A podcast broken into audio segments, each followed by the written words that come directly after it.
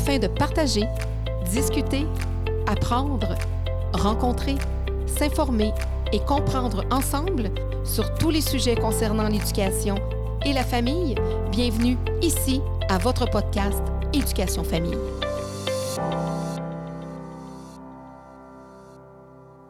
Alors, j'ai deux nouveaux invités.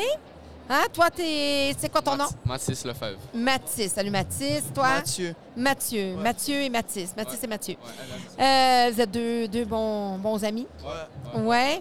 Et euh, toi, c'est pas ton premier podcast, ta deuxième Non, ouais, mon expérience. deuxième, ouais. OK. Tu l'as t'as fait. C'est quel autre podcast que J'en ai tu as fait fait? un avec mon équipe d'hockey euh, un moment, ouais. OK. Donc, tu es Ouais. un joueur de Ouais, hockey. ouais.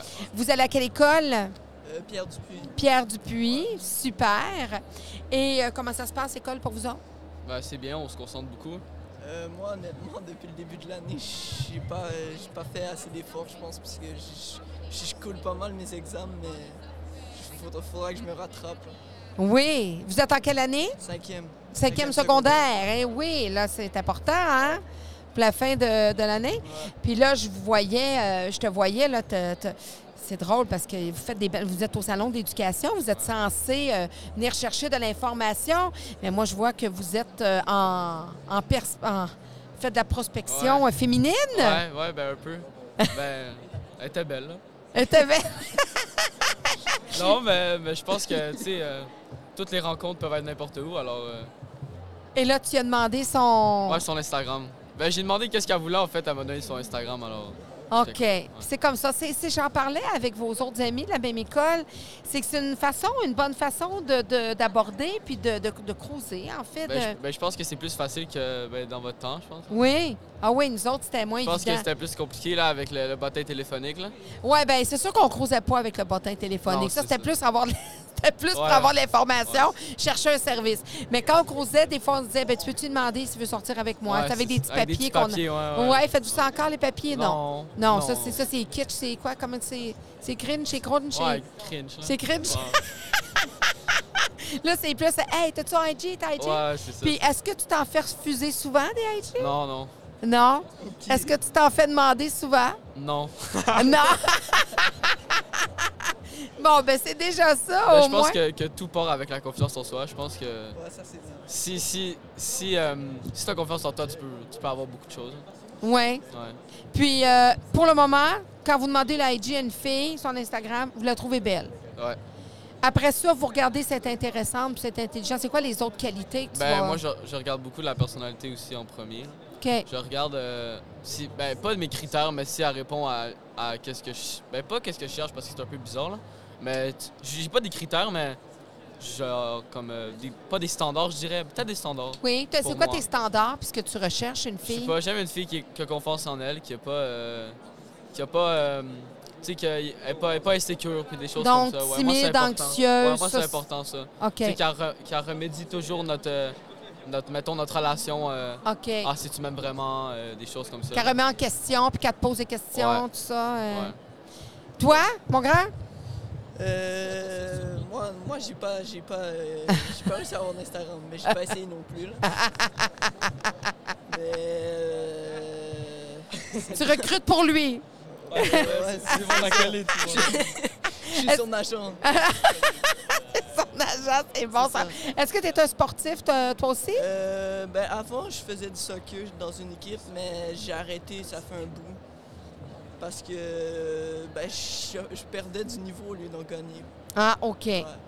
Alors, Parce que j'en ai fait vraiment pendant genre, plusieurs années de suite, puis je pense que j'ai été rendu tanné, fait que j'ai arrêté à un moment donné, parce que j'avais plus trop de plaisir non plus. Puis qu'est-ce que tu veux faire plus tard, toi? Euh, moi, j'aimerais. Ben, j'ai plusieurs options. J'aimerais ça aller genre dans le graphisme de jeux vidéo ou dans le design d'intérieur. Euh, dans le jeu vidéo aussi, d'autres euh, d'autres T'es-tu un gamer? Euh, ouais, quand même. Oui. Ouais. J'ai Oh. acheté une PS5 euh, la, la fin de semaine passée. Avec tes sous? Ouais, Ah oui? Tu Ouais. travailles? ouais. Oui? Tu fais quoi? Euh, je travaille au Maxi. OK. Donc, euh, c'est sérieux? Tu as accumulé, tu as quand même dû ramasser, là? Ça Ouais, coûte cher? C'est 750 avec les taxes à peu près. Puis tu as payé ça tout seul avec ton argent? Ouais, Tu as accumulé tes sous, ouais. ton argent. Ah, ben c'est bien. Fais-tu longtemps que tu travailles?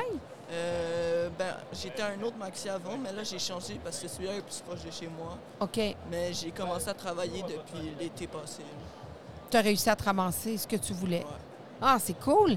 Toi, qu'est-ce que tu veux faire plus tard? Moi, j'aimerais ça être pompier, moi. OK. Ouais. Euh, ben là, je fais mes démarches pour aller à l'EPIC l'année prochaine à Laval. OK. Ouais. Est-ce qu'il y a des pompiers dans ta famille? Euh, non, mais là, oui. Euh, mon cousin aussi il est allé euh, l'année passée. Fait OK. que, Lui est rentré là-bas. ouais, mais lui, lui, il veut plus rester euh, à Montréal et tout. Moi, j'aimerais ça aller après aller à l'armée canadienne. OK. L'armée canadienne aussi. Peut-être un, deux- 3 à 5 ans. Là, je... Ouais, ça m'intéresse. Donc, ça tente, ça tente de diriger. Ouais, des choses physiques et tout, j'aime ça. OK. Donc, tu es un sportif et euh, tu fais. euh, C'est quel sport déjà que tu Hockey. dit? OK. Oui, c'est ouais, vrai, tu un joueur de hockey. Puis, es-tu pas mal dans, dans un haut niveau? Ou, Je suis euh? 3. Oh, quand même. Quand même. Les camps d'entraînement se sont bien passés. Ouais, euh, on, on a commencé. euh, ben, dans le fond, c'est que moi, je suis dans un, un, un circuit euh, américain, en fait. C'est ma- Ok. ma, ligue est, au- est aux États-Unis. Oui. Mais on joue à Montréal. Dans le fond, notre ligue est- no- notre, notre académie est à Montréal, mais on se promène aux États-Unis souvent. Parce que vous êtes de très haut niveau. Ouais. OK. Que- mais tu ne veux pas en faire une carrière? Ben oui. OK. Je pense que. C'est un que- premier rêve. Ouais, non, c'est ça. Mais je pense qu'à un moment, il faut que tu sois réaliste. là. OK. Je pense que j'ai- tu sais, j'ai un plan AA, j'ai un plan AB. Là, tu as un plan 3A qui est le Ouais, hockey. c'est ça, j'ai un- Non, mais je- euh, ouais, ben c'est sûr que j'aimerais j'aimerais ça aller aux États-Unis, jouer aux États-Unis, mais. C'est beaucoup d'investissement Ouais, pour ça. les parents. Puis on va voir qu'est-ce que ça va donner. Là, ça Puis on fait- c'est ça, il y a beaucoup d'appelés, mais peu d'élus. On- Ouais, ben c'est ça. Tu peux être très, très, très bon, mais ça veut pas nécessairement dire Ouais, puis que- la différence entre des bons joueurs dans des gros niveaux, c'est pas beaucoup de choses, là, tu sais. C'est quoi? La détermination, le... le- C'est quoi en français? euh?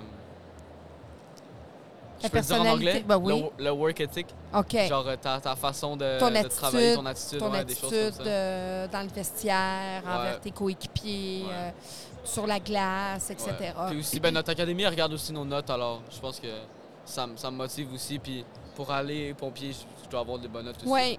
Donc, en réalité, euh, donc quand même, donc tu joues au hockey, c'est beaucoup d'heures semaine. Tu joues combien de fois par semaine? 5 à 6 fois, ouais. Cinq à six fois. ouais. Tu travailles pas? Non, j'ai travaillé pendant l'été, mais là, j'ai le temps. là. Non, là, avec les, les études et Ouais. puis euh, le hockey, cinq, six fois, c'est beaucoup d'engagement. Donc, euh, des parents qui passent beaucoup de temps dans l'aréna. Ben là, as-tu ton permis de conduire? Non, mais je fais mon, je le fais en ce moment. OK. Fait que euh, à la fin de l'été, là, je vais pouvoir. Y aller par toi-même aux arénas et tout ça. Qu'est-ce que tu aimes de, de- de- de faire du hockey élite comme ça? La, le- la détermination, en fait, c'est aussi qu'est-ce que j'essaie d'aller chercher dans l'armée aussi. Oui. Le, le fait de, de- de toujours respecter une chose. euh, genre que. Moi, j'aime ça savoir qu'est-ce que je dois faire dans la vie. J'aime ça savoir euh, vers où m'en aller. Alors, quelqu'un qui m'aide à me dire, c'est toujours, faut que tu fasses ça, ça, ça. ça. C'est ça que j'aime du, du élite. Dans le sens que. Oui, c'est très. faut que tu respectes encadré, règles, les vraiment, coachs. ouais. euh, c'est ça. ça. là, on n'est on est plus dans le, dans le, dans le loisir. Non, ouais, là. non, ouais, on n'est plus dans le loisir. On- ben oui, mais euh, c'est plus. euh, Ben, on le joue toujours pour s'amuser, mais je veux dire, je pense qu'il y a une partie de nous qui veut gagner aussi. là. Oui, c'est ça, c'est ça, l'encadrement, tout ça. Donc, la même chose avec les... avec euh, Il y a un décorum, il y a les pompiers, il y a des règles à respecter, ouais, il y a- c'est il y a une fraternité comme l'équipe de hockey, Ouais, les- fraternités de pompiers. Puis là, si tu t'en vas aussi, justement, euh, au niveau... euh, Américain. c'est ça, de la- de l'armée aussi, tout ça. Donc, euh, tu- c'est- en tout cas, il y a une bonne continuité dans, dans tout, euh, dans, dans tout ce que. vers quoi tu t'en vas. Puis que toi, tu es en exploration, comme tu disais, Euh, ouais. Es en exploration. Si je vous parle de valeurs que vos parents vous ont transmises, que vous aimez, que vous voulez transmettre à vos propres enfants, c'est quoi les meilleures et plus belles valeurs? Euh. Euh, C'est quoi tes Moi, qualités? je- ah, Tes qualités? Qualité, euh, je trouve que je suis euh, à l'écoute quand les gens y parlent. Euh, sinon, C'est Mathis. sinon euh, je suis, je suis euh, poli, respectueux. Puis c'est pas ça. Toi? euh, on commence par les, les qualités ou les valeurs? Ben, les valeurs, qualités, Ah. les deux. Moi, je, moi je, je veux éduquer à mes enfants la famille. Parce que mes, gra- mes parents, mes grands-parents, mes tantes, mes cousins, ils ont toujours été là pour moi depuis que je suis né, tu sais. Vous êtes une famille Ah tissée ouais, serrée. ouais, vraiment. Puis aussi euh, la détermination. Je pense que c'est important pour les jeunes de, de, de toujours travailler, peu importe les échecs que tu as vécu. Tu sais, j'en ai vécu autant dans le sport que dans, à l'école. Puis j'ai toujours réussi à remonter. Puis je pense que mes enfants, j'ai, je veux, je veux qu'ils apprennent ça aussi. La persévérance. Ouais, persévérance. Puis tes, tes qualités, ça serait quoi? Je dirais que je suis attentif aussi quand les gens parlent. Euh, je suis Est-ce que sensible, c'est une qualité? Ben oui, si, oui, si tu l'utilises. Non, mais dans le euh, sens que je. Pas que je pleure à tout, là, mais que. Mais OK, donc te- te- tu, même si t'es un garçon, tu sais, des fois on va dire les garçons, ils vont pas pleurer ou quoi que ce soit. t'es- Ouais, pas, t'es- que, t'es pas que je, sensible. que je pleure toujours, mais j'ai. si tu as des émotions Ouais, à je avoir, je tu vas pas, les pas les avoir. montrer, ouais, c'est ça. Je suis, euh, je suis aussi euh, respectueux avec les gens que j'aime et tout. Et dans la société dans laquelle vous évoluez, qu'est-ce que vous trouvez que la société vous apporte de plus dans la société dans laquelle vous évoluez présentement en tant qu'adolescent puis futur jeune adulte? Euh, Qu'est-ce que vous appréciez de, de la société? euh,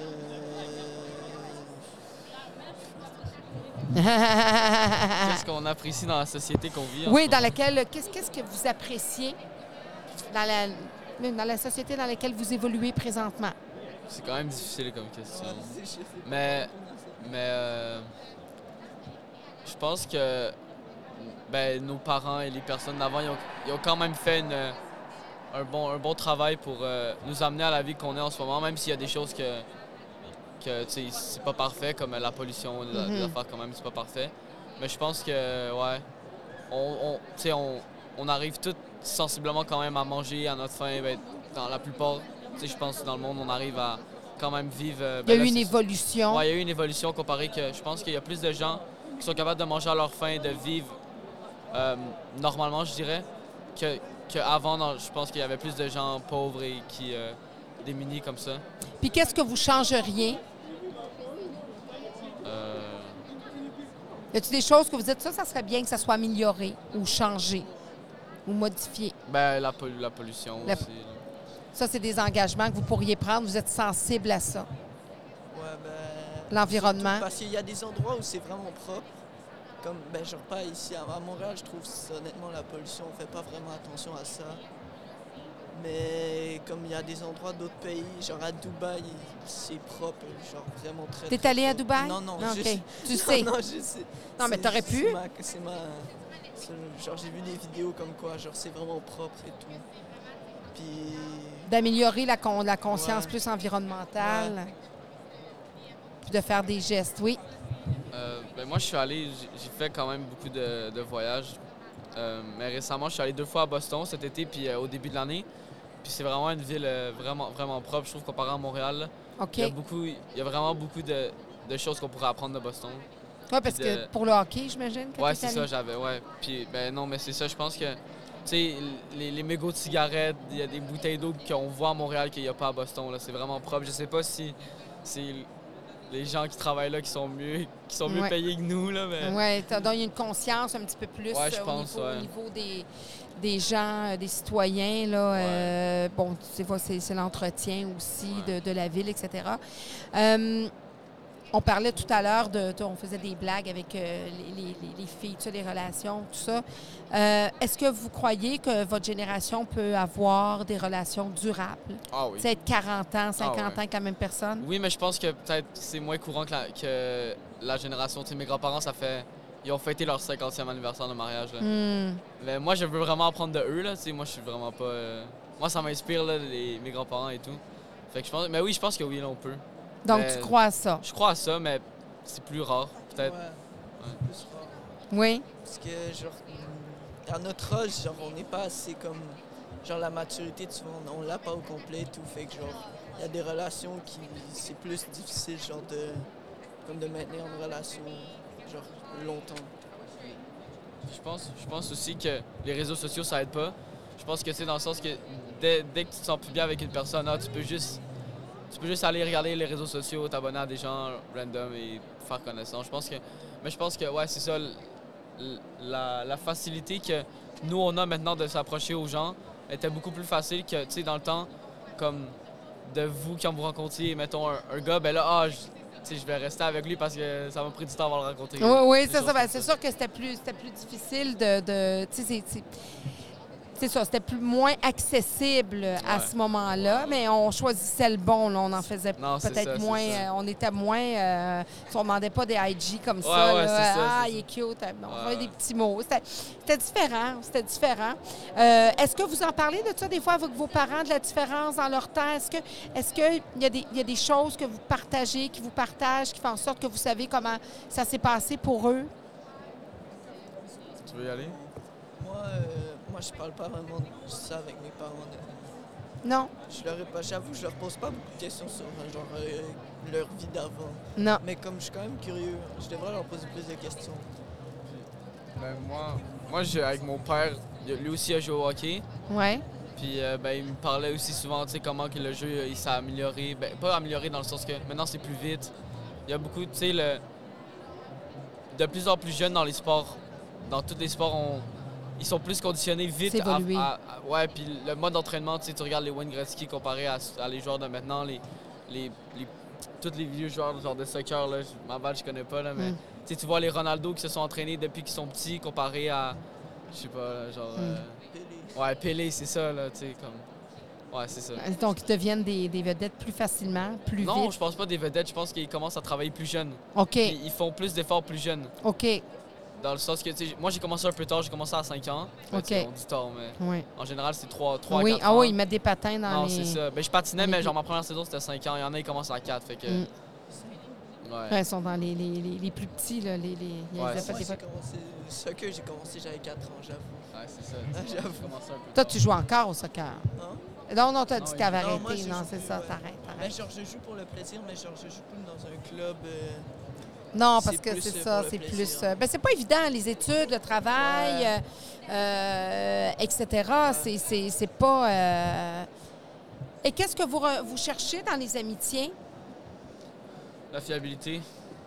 Je pense que c'est important pour tout le monde d'avoir euh, des amis qui sont, qui sont proches au niveau, genre. au niveau. Genre proche de vous au niveau émotionnel, mais aussi au niveau. Genre euh, un, un peu tout, là. Je pense que la sensibilité puis la, fiab- la- être fiable, c'est vraiment. euh, La loyauté? ouais, la loyauté aussi pour les filles, je pense que c'est aussi un truc. euh, Puis vous êtes dans une école publique? ouais. C'est par choix? C'est comme ça? Ouais, ben moi, c'est ma deuxième année ici. Ah, ben j'étais à une école publique aussi avant. mais- Oui. Ouais, OK. c'est par choix. Puis là, tu as changé d'école, toi, en secondaire 3? Oh, en 4. En En quatre. 4, je suis arrivé à Pierre Dupuis. ouais. OK, puis c'est comment ça, ça se passe quand on est en secondaire 4? On change d'école, change de réseau, change d'amis? T'as pas perdu, genre, t'as pas euh, pris beaucoup de temps. Non, c'est- Est-ce que tu as été le gars, le joueur de hockey cute qui arrive? euh, Ben cute, je sais pas. Là, nouvelle? Ah, t'es cute, t'es Ah, cute. Ah, gentil. ma tante, elle peut te le dire. Ouais, c'est ça, c'est ça. Non, mais, non, mais je pense- j'ai pas, j'ai pas de difficulté à vraiment. non, mais tu sais, un nouveau gars, joueur de hockey, Ouais. qui est cute, qui arrive dans une école, c'est toujours divertissant pour. euh, Ouais, ben, tu sais, en- j'ai pas pris beaucoup de semaines. Tu sais, moi, je suis quand même à l'aise avec beaucoup de Oui. gens, puis j'ai pas, j'ai pas de la difficulté à, à arriver. Tu sais, je suis quand même à l'aise. T'avais une certaine confiance, parce que Ouais, pas, ça ben, peut ne ça, pas être évident pour C'est tout comme le je dis plutôt la confiance en soi. Tu sais, moi, je sais, je sais je suis qui, je sais je viens d'où. Puis je l'ai montré à Pierre Dupuis, puis là, j'ai tu plein d'amis qui sont avec moi, qui m'entourent à chaque jour. Mais c'est sûr, c'était pas facile. Qu'est-ce qui t'a fait changer d'école? Euh, le, le hockey, ben, j'ai changé de, de programme. Ah, Parce que j'étais ok. en sport-études, en fait, avant. Oui, en... là, t'es pas en sport non, études? non, ben là, je je là, dans le fond, c'est que je joue encore autant, mais juste pas à, 2 heures de l'après-midi. Ah, OK. Ça. Puis t'as quitté le sport études comme ça parce que c'était de plus haut niveau où tu t'en vas? Euh, ben oui, je pense que le scolaire, le scolaire reste dans un très bon niveau et tout, mais je pense que la, la- parce que moi, je veux vraiment aller dans le pat américain. OK. Puis au scolaire, c'est. Toi, t'aimerais mieux dans une ligue américaine. Ouais, ouais. Puis ça. le trajet, c'était d'aller vers ça. C'est d'aller dans le, dans le civil, ouais. OK. Puis aussi, ben, c'était beaucoup de pression sur les études, là. Oui. Tu on est deux fois plus vite. Alors les cours, c'est c'est deux. Tu t'as pas le temps de dormir là. Non. Ben là, c'est sûr que quand je suis arrivé à Pierre Dupuis ma première année, euh, j'avais plus de temps là. Tu sais, mes devoirs, j'en avais des devoirs là-bas là, mais ici, euh, je suis capable, je suis encore mieux capable de, de m'arranger mon temps et tout. Donc, puis vous vous sentez pas lésé parce que vous n'êtes pas dans une école publique, euh, privée? Ah, je pense que ça veut rien dire moi. Non. Je pense que, je pense que tu sais, il y a- il y, a autant de bons, euh, de bons élèves au régulier qu'à privé là. Je pense que ça veut rien dire. De bonne famille? Ouais, ouais. Mais moi, je pense euh, au public, genre, les, les conséquences euh, sur tes actes sont beaucoup plus. Genre, ils sont plus légers sur ça. Au privé, c'est beaucoup plus sévère. Ah oui? Ouais, je pense. Le- si, mettons, tu fais quelque chose à l'école ou... Ouais, genre, euh, genre les niaiseries que tu fais. là. OK. C'est moins, genre, euh, c'est moins sévère les conséquences. Au T'as-. Tu t'as tu penses- t'as jamais fréquenté le privé? Non, c'est juste j'ai des amis qui sont privés, puis genre, euh, de ce qu'ils me racontent, ça, ça a l'air beaucoup plus euh, sévère. Mais mon père est allé au privé, puis. Je sais pas, il m'a il m'a pas vraiment raconté d'histoire comme quoi il, était- il se pensait plus fraîchier que nous autres et des choses Ah comme non. ça. Puis je pense que, encore plus maintenant, je je vois pas comment euh, le privé peut être meilleur que. Pas dans le sens, je veux pas partir un débat, là, Non, mais non, non. Je veux dire, je vois pas trop les, avantages que le privé ont que, le public. Je pense au niveau cégep, université, je l'accorde que peut-être le privé ont plus de choses. Mais autrement, au, au secondaire, je pense que tu apprends les mêmes choses au ni- même niveau. Là. Non, puis moi, je peux te dire que j'ai reçu des élèves du privé, du public euh, durant deux jours. Puis, je veux dire, j'ai des, j'ai des jeunes articulés, des jeunes de bonne famille, avec Ouais, un beau langage, avec des, un bel avenir, avec des belles valeurs, avec des belles amitiés. euh, euh, peu importe. Puis ça, c'est bien parce qu'on on va ressortir. Là, ce qui vous, la seule différence, c'est qu'il y en a qui avaient des uniformes, d'autres pas. Non, c'est ça. Ben, nous, on a un uniforme, mais c'est Oui. juste un chandail. Là. Oui. Mais, mais, ouais. Moi, c'est pour un petit peu plus euh, uniformiser euh, à ce moment-là. Qu'est-ce qu'on peut vous souhaiter? Vous vo- vous voyez où euh, dans 5-10 ans? Dans la NHL. non, mais. Je te le souhaite, en tout cas. ben, 5-10 ans, 5 ans. Je dirais, euh, ouais, pompier. Dans l'armée. Ouais. Mais idéalement, Ouais, idéalement, la NHL. euh, ouais, c'est ça. idéalement. Tu travailles fort pour ça. Moi, j'aimerais bien travailler chez Ubisoft, Oui? surtout que ça vient d'ici, c'est Oui. Montréal, Ubisoft. J'aimerais bien me diriger dans le jeu vidéo, comme j'ai dit avant, fait que je me verrais bien là-bas dans 5 ans. Donc, le cégep, l'année prochaine, vous dire- toi, tu te ben, toi, tu vas, tu t'en irais vers quoi? Euh, ben, c'est sûr, j'irai au cégep, mais je sais pas encore lequel, soit Maisonneuve, Huntsic, Le Vieux. J'ai plusieurs options. Puis tu irais dans quel domaine pour travailler dans ce domaine-là? Euh, dans le graphisme Oui. de jeux vidéo. ouais. Ah, c'est cool. Puis toi, Ben, l'année prochaine, là, ça regarde comment là, pour le hockey? Ben, Pour- c'est ça, ça, ça dépend. Parce là. que si tu restes à Laval pour être... euh, Non, ben, c'est sûr que j'aimerais ça l'année prochaine, moi, partir, là, c'est mon but. Mais si ça marche pas, euh, Puis ça va se passer à quel moment là, que tu vas savoir si tu pars euh, en juillet. en juillet? Ou, ou juillet. Ouais, Donc là, ça va, ça va patiner ouais, ouais. sur un moyen temps. Mais euh, non, c'est ça. Sinon, euh, j'irais faire mon DEP. C'est 10, c'est 10 mois, c'est pas si long. Ouais, puis Pour, après. pour être pompier. euh, non, après, il y a d'autres choses, mais ça, c'est juste le, le premier diplôme de sécurité. Oui. Après, soit peut-être l'armée ou sinon, j'irais peut-être à Montmorency, à Laval. Pour, euh, parce que c'est les seuls qui offrent le. le- parce qu'après, tu peux faire d'autres cours de plus pour enrichir la connaissance. Mais si tu pars aux États, fait que là, tu, vas être, tu aimerais ça être recruté pour des équipes écoles Ouais. de la Des- Ligue. des- parce que, en fait, l'année prochaine, aux États-Unis, ils, ont un- ils ont une année d'high school de plus. Eux, ils ont un secondaire 6 que nous, on n'a pas. Puis après, peut-être jouer collégial. là, ça. Fait que toi, tu irais faire un secondaire 6 aux Ouais, États-Unis c'est si but. accepté. Ouais, ça, ça serait C'est de rentrer dans une école, faire un secondaire 6. Ouais. euh, Puis parce qu'en fait, j'aurais voulu l'année passée, ben, en fait, cette année, être là-bas. Sauf que j'aurais pas eu mon secondaire 5. Puis quand j'aurais revenu ici, j'aurais jamais eu mon DS. Alors ça aurait été compliqué. OK. Donc, tu dis, moi, je veux finaliser mon secondaire 5 ici parce qu'on sait jamais. Ouais, ça. Tu y vas de façon prudente. Ouais, ouais. Et puis, est-ce que tu penses que ça peut te nuire côté hockey? Américain, euh, d'avoir fait ça, Non. de secondaire 5, tu sais, d'avoir attendu Non. une année de plus? OK. Non, euh, ouais, peut-être, peut-être, peut-être au niveau, au niveau euh, universitaire. OK. Parce que je vais juste avoir un an pour me prouver comparé à deux ou trois. Fait Mais bon, Peut-être. Mais c'est un choix d'être de- de plus judicieux, plus euh, prudent. ouais. Et puis, euh, qu'est-ce que vous diriez à vos parents de, de l'ado que vous êtes aujourd'hui? Ça serait grâce à quoi? Ben, merci. Ben, pour toutes les connaissances qu'ils m'ont données. Ben, pas, pas nécessairement les connaissances, mais tu sais, c'est. Je me suis bâti moi-même, mais c'est eux qui ont la plus grosse. Ils ont, la, ils ont eu la plus grosse tâche, un peu, là. Moi, je leur dirais merci pour euh, l'éducation. Parce que si je suis poli tout, c'est- c'est comme si, genre, sans éducation, tu t'es. Genre, t'es personne. Comme t'es t'es impoli, genre, t'as pas appris les bonnes manières. T'as pas de civilité. Ouais, c'est ça, exact.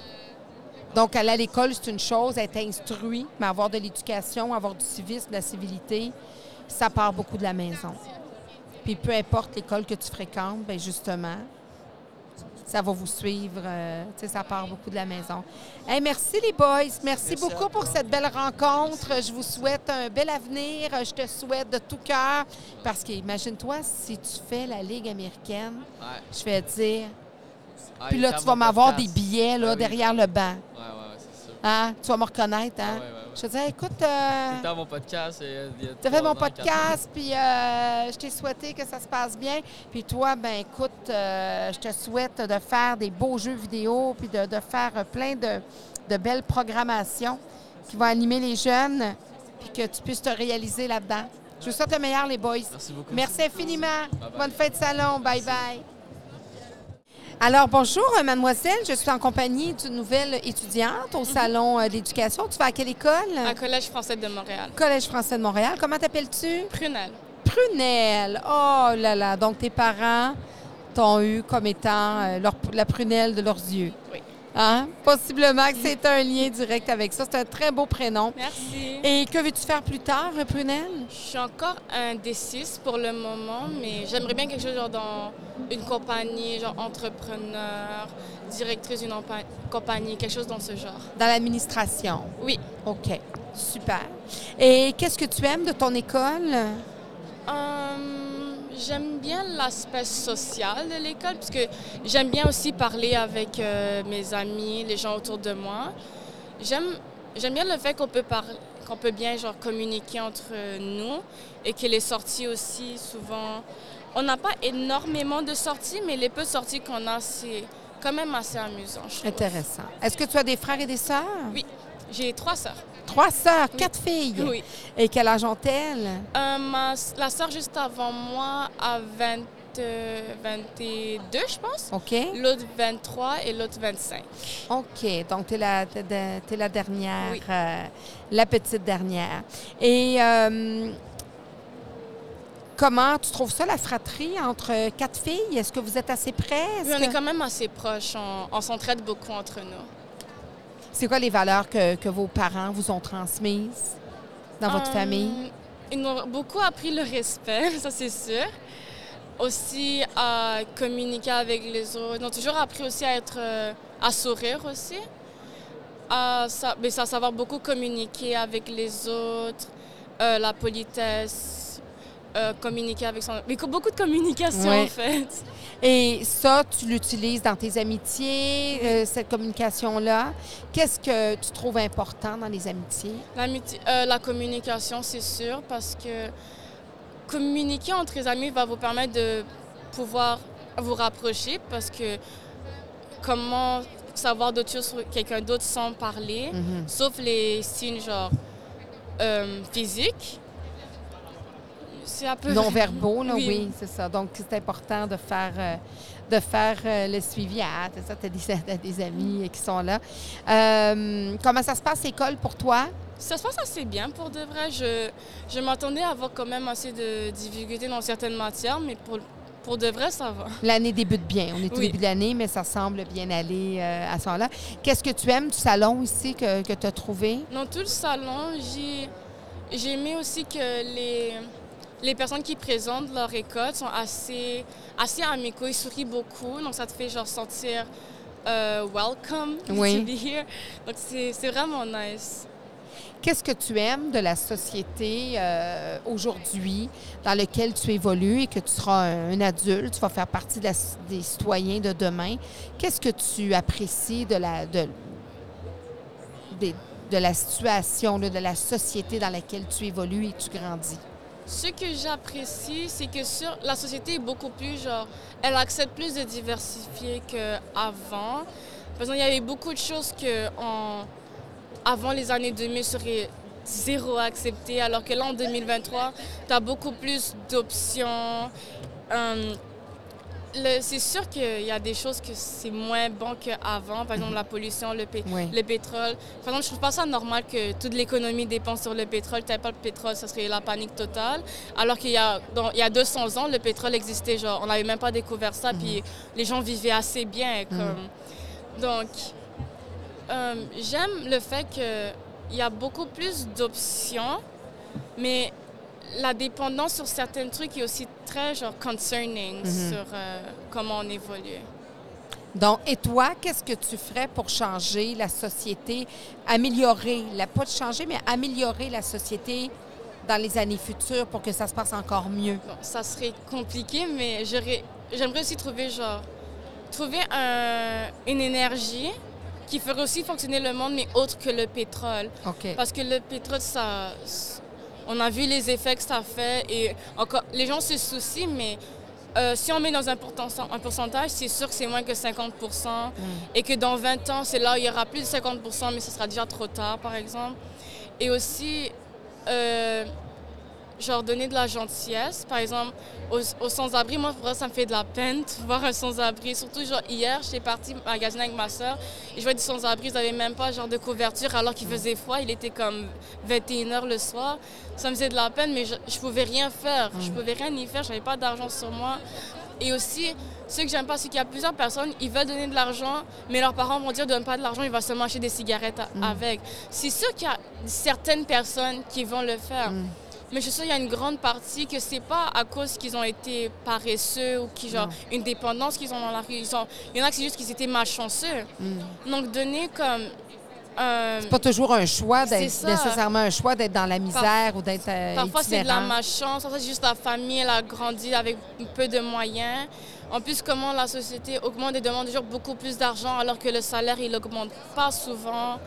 Donc, donner une chance à des personnes moins euh, munies, ça serait vraiment nice. Donc, tu aimerais ça de, de faire. euh, Et tu disais, qu'est-ce que tu veux faire plus tard? Quelque chose dans une compagnie. Oui, OK, dans plus tard. Donc, tu pourrais être- faire même être euh, dirigeante d'une fondation. Tu pourrais euh, faire de l'administration, donc, euh, et de changer le monde à travers la gestion. Ça, c'est sûr et certain. Et si je parle d'amitié, qu'est-ce que tu apprécies dans tes amitiés? J'aime le fait de pouvoir compter sur quelqu'un. Avant, j'étais quelqu'un qui aimait pas vraiment compter sur beaucoup de personnes, à part moi-même. Tu étais plus solitaire? Oui. Une fille assez solitaire? Mais j'ai appris à, à savoir que je peux compter sur d'autres personnes que juste moi-même. Donc, de faire confiance, faire confiance euh, aux autres. Et euh, les médias sociaux. Oui. Qu'est-ce que tu auras à dire sur les médias sociaux? Il y a- C'est sûr qu'il y a des aspects positifs, des aspects négatifs. Positifs dans un certain sens. Tu peux apprendre des choses, tu peux euh, t'inspirer de certaines choses, mais négatifs, par exemple, cet exemple, on le donne beaucoup de fois, mais dans l'aspect physique, surtout chez les filles, ils vont toujours voir des, des modèles, genre qui sont, elles vont trouver vraiment belles, qui vont commencer à les idoliser. Alors, ils vont faire tout leur possible de ressembler à quelqu'un qui, alors, tu sais même pas si dans la vraie vie, elle ressemble vraiment à ça. Où elle est heureuse, où elle ça, est bien. Tu, tu sais jamais, peut-être qu'elle a eu genre 30 euh, plastiques surgeries, mais tu, Mm. tu sais pas encore. Tu- tu- tout ce que tu peux voir, c'est une photo.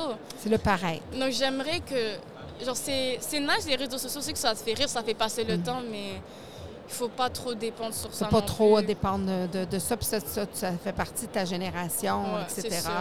Est-ce que est-ce que tu as quand même un bon réseau d'amis? Est-ce que tu as plusieurs amis? quand même. Euh, et qu'est-ce que tu retrouves? Qu'est-ce que tu cherches dans tes amitiés? Je cherche quelqu'un ben, qui me fait rire, Oui. de assez honnête aussi, généreux, comme dans, dans d'autres sens juste des green flags, genre plus de, de drapeaux vert que rouge quoi. Et euh, comment envisages-tu ta vie d'adulte? Bon, euh, qu'est-ce que vous voulez dire par Ben, là? tu- toi, tu te vois où dans plusieurs années? Dans Tu te plusieurs vois- années. Tu sais, qu'est- qu'est-ce, que, qu'est-ce qui serait le- la meilleure option pour toi? Qu'est-ce que tu aimerais beaucoup qui se passe dans 5 La ans? meilleure option, c'est sûr avoir une, une vie assez confortable. Comme c'est le rêve de plusieurs personnes, mais genre être riche, ce serait le rêve de plusieurs personnes, avoir beaucoup d'argent. Mais en même temps, j'aimerais avoir beaucoup d'argent, mais pas trop le montrer, tu vois. Avoir beaucoup dans mon compte bancaire, mais par exemple avoir une, euh, une, euh, une grande maison, genre une- un château quasiment. Parce que aussi, ça a beaucoup de risques. Si tu en as un, il y a beaucoup de gens qui, viennent te, qui peuvent venir te cambrioler, c'est Oui. sûr. OK. Donc, toi, si tu deviens millionnaire, tu voudrais pas trop le montrer? Genre, ça me dérange pas de dire à quelques personnes, mais comme, je ne veux pas devenir célèbre non plus. Donc, Tu veux garder. tu as une certaine timidité, tu es assez réservé dans la vie? Non. Non? OK. Non, tu es plus euh, extraverti. Oui. OK. Donc, euh, est-ce que tu te considères comme une élève, euh, une élève populaire dans ton école? Selon moi, non. Je Ok. j'aime pas vraiment. Je je me considère pas vraiment populaire, sûr je connais pas tout le monde. Mais selon certaines personnes, quelqu'un me dit Oh, Pruna, t'es populaire. hein, Mais en Mhm. vrai, en vrai, je sais pas, juste gens que je dis bonjour tous les matins. Oui, non, je comprends. Et euh, qu'est-ce que, que tu aimes de ton école?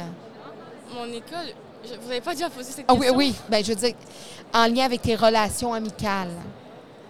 Euh, je trouve ça aussi rigolo, aussi faire des, euh, des souvenirs avec certaines personnes. Aussi, euh, secondaire, c'est quelque chose qui va te rappeler toute ta vie. Donc, avoir une belle expérience avec plusieurs amis, c'est vraiment fun. Et tu te retrouves au privé? C'est une Oui, école privée. École privée. Euh, Est-ce que tu as déjà fréquenté le public? Au primaire. OK. Et puis, tu es contente d'être au privé? Est-ce que tu penses que tu serais la même personne si tu étais au public? Je trouve qu'il n'y a pas autant de différence à part genre un uniforme et que ça coûte un peu plus cher, honnêtement. Je trouve qu'il n'y a pas autant de différence. À la fin, tu as la même éducation qu'une autre école. Et puis, toi, tu serais. Est-ce que tu penses que tu aurais de plus mauvaises influences? Non, je me fais pas vraiment influencer facilement non plus. Là. Donc, que tu sois au public ou au privé, tu n'aurais pas été enclin à, je à pense être que j'aurais été la même personne. la même personne, tu n'aurais pas été nécessairement euh, moins bien influencé. euh. Il y en a des mauvaises influences aussi Ben, au privé. sûr, on en a partout. Là. Qu'est-ce qui fait que toi, tu tomberais pas dans une mauvaise influence? Euh, Il y a plusieurs choses que je sais que c'est bon pour moi, ce qui n'est pas bon pour moi. Par exemple, dans la rue, je vois des gens en train de vape qui demandent genre, est-ce que tu veux une vape Je veux personnellement dire non. Ça ne veut pas dire que je veux juger les gens qui le font, Non. effectivement. Bien sûr, euh, tu fais tes décisions, c'est ce que tu veux. Je veux quand même être, ton- être ton ami si tu veux. Genre, je ne veux pas te dire, oh, la personne là-bas, elle vape, là, elle est une mauvaise personne. Tout a une raison au, au fond. Comme moi, j'ai des raisons au fond de ne pas faire quelque chose parce que je- justement, peut-être j'en ai pas envie ou je sais que ça va pas me bénéficier dans quelque chose. Mais vu que tu as un caractère, tu sais, un caractère fort, dans le sens que vu que tu as une confiance en toi, Oui. tu vas être capable de refuser de vaper ou de Oui. etc. Ça ne t'empêchera pas d'être ami euh, euh, avec, euh, avec eux. Et euh, qu'est-ce qu'on peut te souhaiter pour les prochaines années? Parce que là, tu es en quelle année? Secondaire 4. Secondaire 4, donc il te reste une année. Oui. Et euh, qu'est-ce qu'on peut te souhaiter dans les prochaines années? Avoir mon diplôme. Avoir ton diplôme, que ça se passe bien, que tu puisses avoir la bonne, les bonnes écoles pour continuer, Ouais. Dans les amitiés aussi, et euh, que ça se passe bien avec ta famille. Bien, je te le souhaite grandement, ma grande. Je te souhaite vraiment d'avoir une bonne continuité. Je te remercie d'être venue euh, seule. Des fois, ils sont à deux, trois. Alors, tu as eu le courage de venir le, le faire seule pour euh, venir qu'on puisse te découvrir. Et puis, je te souhaite bien le meilleur. Merci. vous aussi. Merci, merci. Donc, euh, encore au Salon de l'éducation, j'ai une nouvelle invitée, une adulte cette fois. Il y a eu beaucoup d'étudiants, naturellement. Donc, euh, votre nom, c'est? Bonjour, mon nom c'est Valérie. Valérie. Bonjour, Valérie. Donc, vous êtes venue au Salon d'emploi et aussi de l'éducation. Euh, pour quelle raison? Pour regarder des différentes avenues? euh, Oui, exactement. Dans le fond, moi je travaille déjà comme ambulancière, mhm. mais euh, je suis en réflexion, en réorientation. Euh, c'est un travail qui est quand même très demandant au niveau de la santé mentale.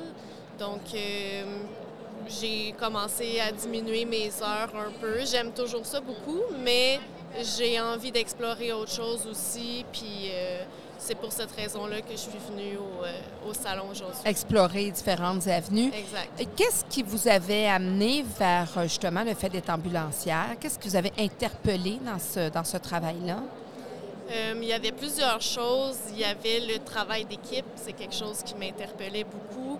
Euh, L'action, l'adrénaline, l'interaction avec les gens, la relation d'aide, l'urgence, c'est- toutes des choses qui m'a- qui m'avaient attiré beaucoup. Et aussi le fait que euh, c'était une technique, un deck de trois ans au cégep versus des études universitaires. C'était important pour moi à ce moment-là de faire des études pas trop longues. OK, donc l'université, c'était pas ça vous ça vous c'est pas quelque chose qui vous interpellait? À ce moment-là, effectivement, c'était pas ce que je visais. OK. Et euh, ça fait combien de temps que vous êtes ambulancière? Là, ça fait dix ans maintenant. 10 ans. Donc, après 10 ans, là, vous avez la possibilité de faire, de diminuer les heures. C'est une possibilité dans votre, dans votre travail que vous pouvez dire, ben moi, je ne veux pas faire du plein temps, je veux faire du 20 heures semaine. Exactement, oui. Ça, c'est quand même un côté vraiment intéressant de, de cette profession-là. Oui, parce qu'il y a des professions, qui, des métiers qui ne veulent pas. Là. Exactement.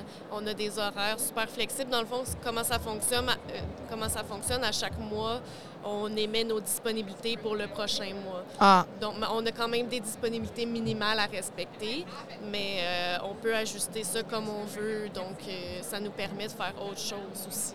C'est quoi, en gros, le travail d'ambulancier? Euh, principalement, à, à la base, mettons qu'on y va au plus simple, c'est de répondre aux appels euh, au 911 dès que les gens ont besoin d'une ambulance. On les, on les stabilise sur place, on leur apporte les soins nécessaires sur place, euh, puis on les transporte à l'hôpital. Est-ce que, parce que les premiers répondants, c'est les pompiers, si je ne me trompe pas. Ça Non, dépend des villes. OK. Il y a des villes qui n'ont pas de, de premiers répondants comme tel. Sur toute l'île de Montréal, c'est les pompiers, effectivement, qui sont premiers répondants. Il y a d'autres municipalités que c'est les policiers qui vont être premiers répondants. C'est ça, ça dépend C'est une vraiment. décision municipale. Exactement. OK. Exactement. Dans les, les villes où il n'y a pas de premier répondant, euh, ben, en fait, là, le but du premier répondant, c'est de diminuer le temps-réponse des appels au 911. OK. Le Donc- tampon entre la vraie intervention. Exactement. Si l'ambulance, prend euh, six minutes à arriver sur place, mais qu'il y a un premier répondant qui peut être là en dans deux minutes, ben il y aura ça de gagné déjà pour avoir les premiers Un premier soin Ouais. qui vont être capables parce que justement un pompier a sa formation de premier soin, euh, le, policier aussi. Donc, euh, donc vous êtes des, ben, je dirais peut-être pas des mini-médecins, mais vous avez quand même des connaissances importantes à avoir pour stabiliser un état, pour... euh, Exactement. On doit être très polyvalent parce que hum, ça peut être tellement n'importe quoi, autant des problèmes médicaux, de, de cœur, de respiration, d'AVC, mais ça peut être autant des accidents de la route, ça peut être autant des intoxications, de la drogue, une noyade, ça peut être euh, de la santé mentale, beaucoup des tentatives de suicide. C'est c'est tellement vaste ce qu'on couvre comme, comme cas qu'on doit avoir vu un peu de tout là, dans nos études là, pour pouvoir intervenir du mieux possible à chaque situation. Puis d'être constamment, vous êtes constamment justement en, en urgence, vous êtes constamment euh, en, en lien et aux premières loges, soit de la misère humaine, soit de quelque chose de dramatique, la perte d'un enfant, la noyade de quelqu'un, le suicide de quelqu'un, ça doit user. euh, Absolument. C'est quand même très demandant. C'est toujours, en général, quand on appelle le 911, c'est une des pires journées qu'on vit. là. Oui. Fait que c'est toujours la pire journée de la personne. D'un côté, on est très privilégié de pouvoir accompagner les gens dans cette souffrance-là. C'est quelque chose de très gratifiant de pouvoir apporter de l'aide dans ces situations-là. D'un autre côté, effectivement, que c'est très demandant, puis à la longue, ben on veut tellement aider, on a tendance à s'en mettre beaucoup sur les épaules, à prendre la souffrance de l'autre. C'est quelque chose qu'il faut faire super attention parce que c'est exactement ce qui arrive. On se brûle, on, on s'épuise, ça devient trop difficile des fois. Il faut faire attention. c'est ce qui fait que vous, vous aimeriez prendre un tournant et délaisser ce métier-là? J'aimerais pas le délaisser à 100 OK. Par contre, je l'aime beaucoup encore, mais je dois trouver un meilleur équilibre pour moi. Donc, en diminuant mes heures, c'est un meilleur équilibre pour moi. de faire autre chose, puis de venir chercher moins psychologiquement. euh, Exactement. Est-ce qu'il y a eu une évolution? Y a-t-il des changements en 10 ans de carrière que, par rapport à ça, aux aides que vous, que vous apportez, à ce qui se passe dans la société, euh, Oui, les, les- euh, les choses dramatiques qui se passent? Ben, c'est une, c'est une profession qui est en constante évolution. De, de plus en plus, on est autorisé à faire des actes médicaux de plus, à administrer des médicaments de plus.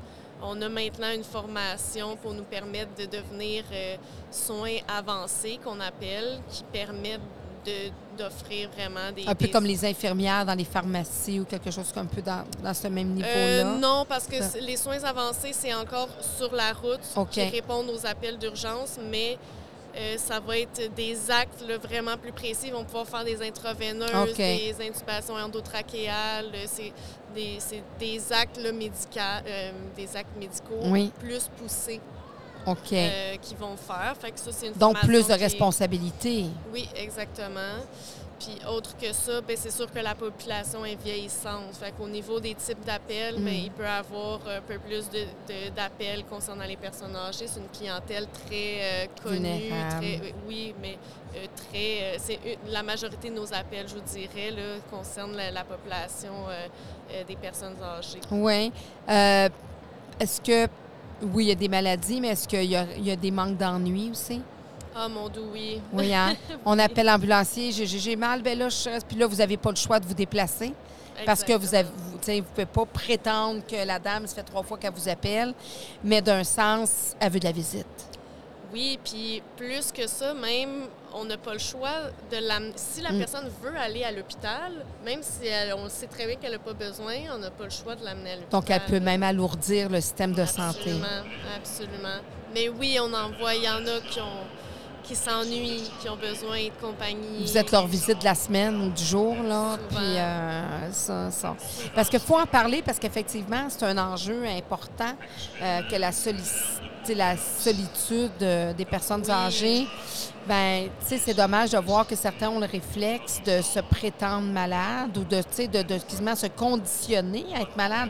Parce qu'il y en a qu'à force, tu sais, de le dire ou de, Absolument. tu sais, ils vont se mettre dans des états de, de, de- oui, euh, j'ai des palpitations, mais ils vont en avoir, tu sais, il n'y en avait pas avant, mais ils vont en avoir avant. Parce qu'en réalité, justement, ça leur manque d'avoir de la visite ou de. Oui, puis ils savent pas peut-être comment aller chercher ce contact social-là autrement que de cette façon-là, malheureusement. Oui. En, en 10 ans, c'est quoi le pire appel que vous avez eu? Euh, c'est dur d'en nommer juste un parce qu'il y en a eu On peut en nommer beaucoup, 2, 3, 4, 5, hein? Mais euh, dans Les plus traumatisants.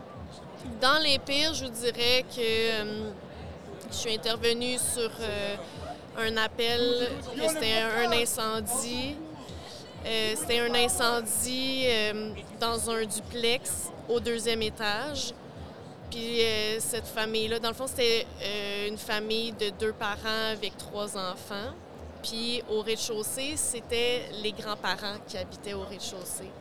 Puis durant la nuit, euh, il y a eu un survivant dans la famille au deuxième étage. Il- y a eu juste un petit garçon qui a survécu à cet incendie-là. Donc, nous, on est intervenus pour la famille au complet. On a fait des manœuvres de réanimation sur les parents, sur les enfants. Puis, on a transporté à l'hôpital tout ce monde-là. Euh, et les grands-parents aussi qui ont été évacués euh, par les pompiers là, du bâtiment. Chez eux, c'était pas en- euh, il n'y avait pas le feu, mais ils ont dû être évacués pareil. Mais ils sont décédés quand même. euh, les grands-parents qui étaient en dessous, non. Mais eux, par contre, ils ont, dans le fond, le, le grand-père a développé une douleur thoracique avec ces événements-là. Fait après avoir fini nos manœuvres sur les parents, qu'on savait qu'ils étaient décédés, bien là, il a fallu transporter le grand-père à l'hôpital pour ses problèmes cardiaques, qui était dans la grosse émotion. Ben oui, c'est un choc. euh, C'était épouvantable. C'était vraiment dramatique comme situation. ouais. Sinon, il y a des, des appels de pendaison. C'est toujours des appels super difficiles pour Ah moi. oui. Là. Euh, ouais, des- c'est- Oui, parce que ce qui est difficile pour vous comme appel n'est peut-être pas nécessairement les mêmes appels difficiles pour un collègue. Absolument, absolument. En général, c'est souvent des appels reliés à la clientèle euh, pédiatrique Mhm. qui est... euh, qui est, euh, c'est c'est ça qui est le plus populaire dans les appels difficiles en Oui. général. Moi, j'ai pas d'enfant, donc OK. euh, j'ai pas cette... euh, y en Cette qui... compréhension-là, ou cette, pas qu'il n'y a pas d'empathie, mais je comprends ce que vous dites. Mais euh, les gens, c'est qu'ils ouais. ils- mettent leur enfant un peu à la, à la place de Oui. l'enfant qu'ils vont soigner, puis c'est ça qui viennent Mhm. beaucoup les chercher. Moi, vu que je vis pas cette réalité-là, ben, puis peut-être aussi que ça l'a donné que j'ai pas eu ce genre d'exposition-là encore qui m'a pas permis de, de vivre ça. Mais moi, c'est ça. À date, là, euh, les, les cas de. Même les cas, c'est super tranquille comme appel. Les, euh, les transferts en soins palliatifs, Ah. c'est absolument pas urgent. C'est très tranquille, mais c'est très demandant pour moi. Psychologiquement, parce que tu sais que c'est la dernière fois Mais qu'ils voient leur demeure. Ils ne reviendront leur pas. demeure, leurs proches, euh, oui, ils vont aller les visiter euh, au centre de soins palliatifs, mais c'est tout le temps très émotionnel comme appel. C'est- moi, ça, ça me touche beaucoup. Pourquoi? Euh, émotionnel dans le sens que ils ont là sont rendus à l'étape où ils étaient à la maison, ils savaient qu'ils allaient être en fin de vie, mais qu'à un moment donné, là, ils peuvent plus avoir les soins à la maison. Exact. Donc, c'est l'ambulance qui les, trans- qui les transporte euh, en soins palliatifs, soit dans une maison euh, spécialisée pour ça ou à l'hôpital à ce moment. Exactement. C'est des gens souvent qui vont avoir de la difficulté à se mobiliser. Donc, pour le transfert, mais ça prend une civière sur laquelle ils peuvent être allongés. euh, pour, sortir de la maison, même s'ils ne marchent plus, mais nous, on a des équipements pour les sortir de la maison, les, transporter. Puis oui, souvent, c'est dire adieu à leurs voisins qui ne Mm. reverront plus, à, leur chat, à leur maison. C'est- c'est des Tu adieux. tu regardes là, ton environnement pour une dernière fois. Oui, on les fait souvent. On leur demande s'ils veulent qu'on les fasse visiter leur propre maison une dernière fois, aller passer dans toutes les pièces. S'ils veulent que pendant la route vers l'hôpital ou vers la maison de soins palliatifs, s'ils veulent faire un arrêt en particulier, aller voir le fleuve, aller euh, prendre un café au Starbucks, si c'est ça qui Ah ouais? euh, on leur offre cette possibilité-là. On prend le temps. Le temps de, de- de- Vous avez cette conscience-là. Puis, veut, veut pas, ben, des humains, en étant humains, ça vient nous chercher, ça Ah vient oui. nous. euh, Oui, oui. Puis parce qu'aussi, il y a plein de choses qui tombent, j'imagine, à ce moment-là, quand la personne est en fin de vie, on est dans le vrai, là. On n'est plus dans le paraître, on n'est plus dans, Mhm. tu sais, la personne sait qu'elle s'en va vers la mort. Donc, j'imagine qu'il y a des moments, c'est des moments difficiles, mais possiblement des moments très purs aussi, Oui, absolument. Très authentique. très authentiques. Ouais. Donc, euh, et euh, donc, c'est. Parce que c'est quand même très prenant. C'est c'est un don. C'est un don Oui. de soi aussi. Euh, dans vos collègues, euh, est-ce que ça existe, une carrière de, de 30 ans comme ambulancier ou euh, Oui, la plupart persévèrent ou, ou en ont beaucoup, plusieurs comme vous qui, qui dites, mais là, moi, après 10 ans, je veux diminuer parce que c'est plus difficile? Je vous dirais que de plus en plus, il y a des réorientations. Il y a des gens qui vont diminuer leurs heures, effectivement, ou qui vont carrément changer de domaine. OK. Mais on, on a beaucoup de collègues qui prennent leur retraite sur l'ambulance, là, Mhm. qui ont fait ça toute leur vie. Peut-être que je ne sais pas si c'est vraiment en lien avec cette profession-là Mhm. ou la nouvelle génération Ouais. en général qui va avoir tendance à moins Explorer faire, un peu c'est ça, puis moins bon, garder un métier toute sa vie, puis euh, avoir tendance à vouloir explorer, comme vous dites. Là.